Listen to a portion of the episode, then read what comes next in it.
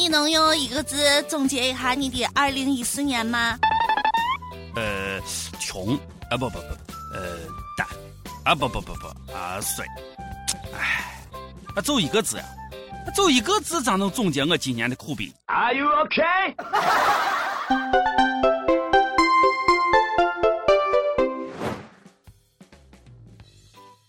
各位友，大家好，欢迎收听网易轻松一刻，我是主持人王军儿王聊子，我是卓雅，我轻松一刻就是一个字，爽。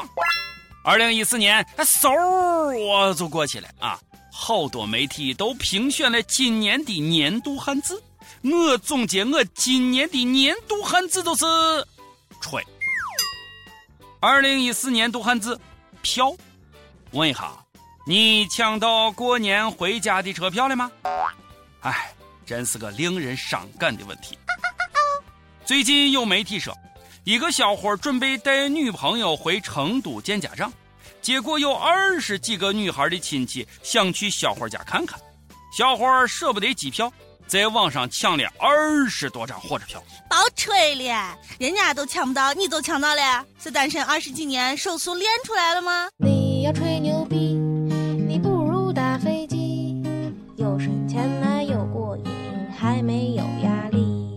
丈母娘觉得小伙挺有能力的，把一百万的聘礼改成了五十万。哎，真没想到啊，这个火车票还能当抵用券。哎，我得赶紧抢几张存着呀。哎，首先你要有一个啊，对对对对对对对，还好我有个基本的判断力。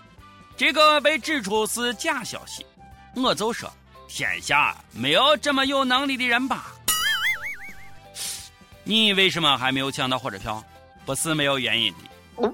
广州一个九零后的美女抢不到票，就在网上晒照片发帖求助。哎呀，姑娘漂亮，七百多人两分钟帮姑娘就抢了八张票。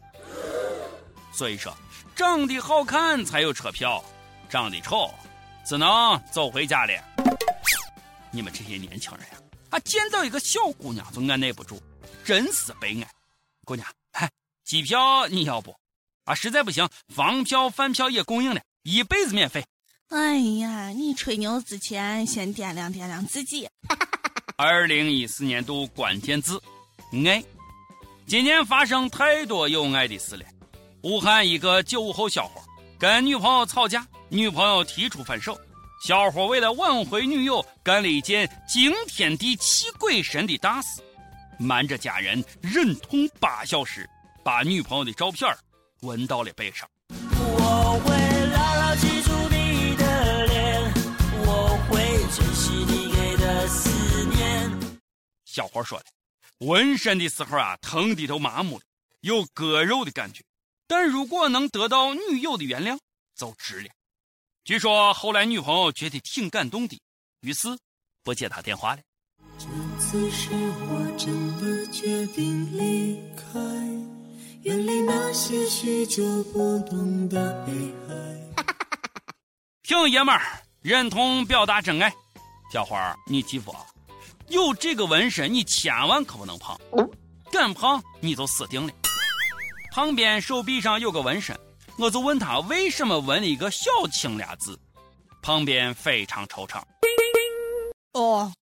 之前纹你是个青，后来变胖了，就成了小青了。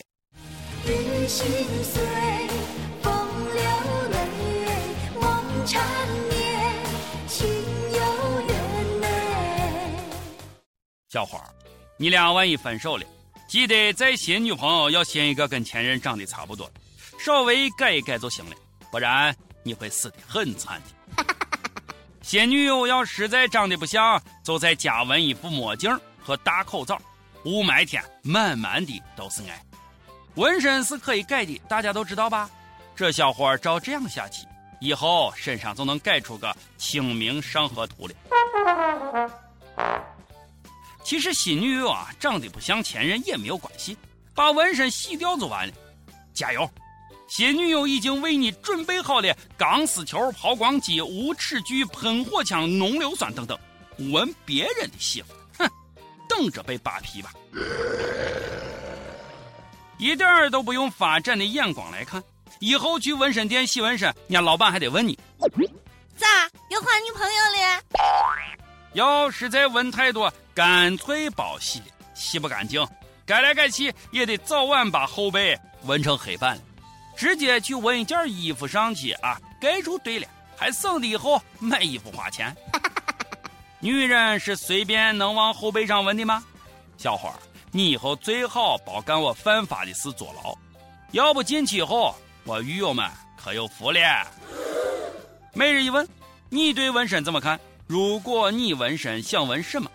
我呀，我想来个左青龙右白虎，中间纹个米老鼠。爱要从娃娃抓起。最近河南洛阳一小学老师贴出了一封小学生情书，情书的标题是“情书”，上面写着：“我人长得不好，但是我的人为很好。我对你的爱很深很深，像无底洞一样。”老衲都二三十岁了，也没有写过这么肉麻的情话，真是自愧不如呀。据说小编以前也写过情书。人家姑娘看都不看，就直接给撕了。小编，告诉你个好消息，情书撕碎了，可以还原了。济南大学三名学生申请了一项碎纸修复术专利，一张 A4 纸撕成五十片以内，能百分之百的复原信息。情书撕碎了能复原，小编心碎了能修复？纸撕碎了都能还原，哎呀！吓得我把我的工资条又撕了好几遍呢。看来我们单位的碎纸机又要升级了，买碎纸机送打火机，是时候换个铜盆烧纸了。想要看工资条不闹心，只能烧成灰了。你就像那一把火，熊熊火焰温暖了我。二零一四年度汉字，大，大什么呀？大户。今年反腐打虎打的那叫一个厉害，保管多大的老虎都给你打成毛。有媒体盘点了这些贪官的忏悔书，发现大多数都是以“我是农民的儿子”开头。给我滚！我是农民，我没有你们这样的儿子。我们这儿原来有个小编做大学生村官，有一个新领导上任，为表示亲民，跟下属寒暄说。我是农民的儿子，然后又问秘书：“你呢？”秘书是个官二代，也拍马屁说：“呃呃，我是农民的孙子。”领导挺满意，就问新来的大学生村官：“那么你呢？”我呀，呃，我就是农民。二零一四年度汉字偷。湖北咸安最近破获了一起盗窃案。其中一个女犯罪嫌疑人比较特别，家庭收入超千万，按说不缺钱，为什么盗窃呢？因为丈夫长期不在家，盗窃只为排遣寂寞。可是，亲爱的，你怎么不在我身边？夫人的世界不懂啊，有钱也不能这么任性啊！寂寞啊，寂寞，你去寻小白脸啊，怎么不按套路出牌呢？啊！人家这叫有原则，宁可偷东西都不偷情不偷人。你这种人是不会懂的。我不懂，能不能？偷和抢都是有风险的，不是不报，时候未到。前几天俄罗斯有劫匪打劫教堂后开车逃跑，结果在路上一道闪电劈下来，把车炸得粉碎。啊，劫匪也挂了，连上帝的钱也敢抢。啊，死得立马打入十八层地狱，都不用问，这几个劫匪肯定又在车上发誓了。要我怎么会遭雷劈？开车坐车都得注意安全。前几天云南有一个女娃在坐车的时候吃米线，一个急刹车，啊，女娃不小心把舌头咬掉了一半，满嘴流血，一张嘴半截舌头都掉下来。这个故事告诉我们，江湖上流传的咬舌自尽是不存在的。姑娘脾气也够倔的，啊，不就是米粉里没放肉吗？以后看见有人吃东西得提醒一下。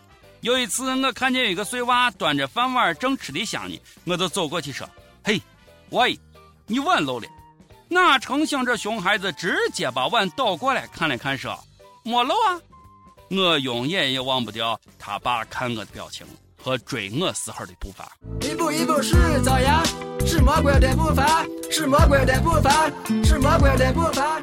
估计人孩子他爸特别想送你一个汉字：滚。每日再问，你概括你自己今年生活状态的年度汉字是什么呢？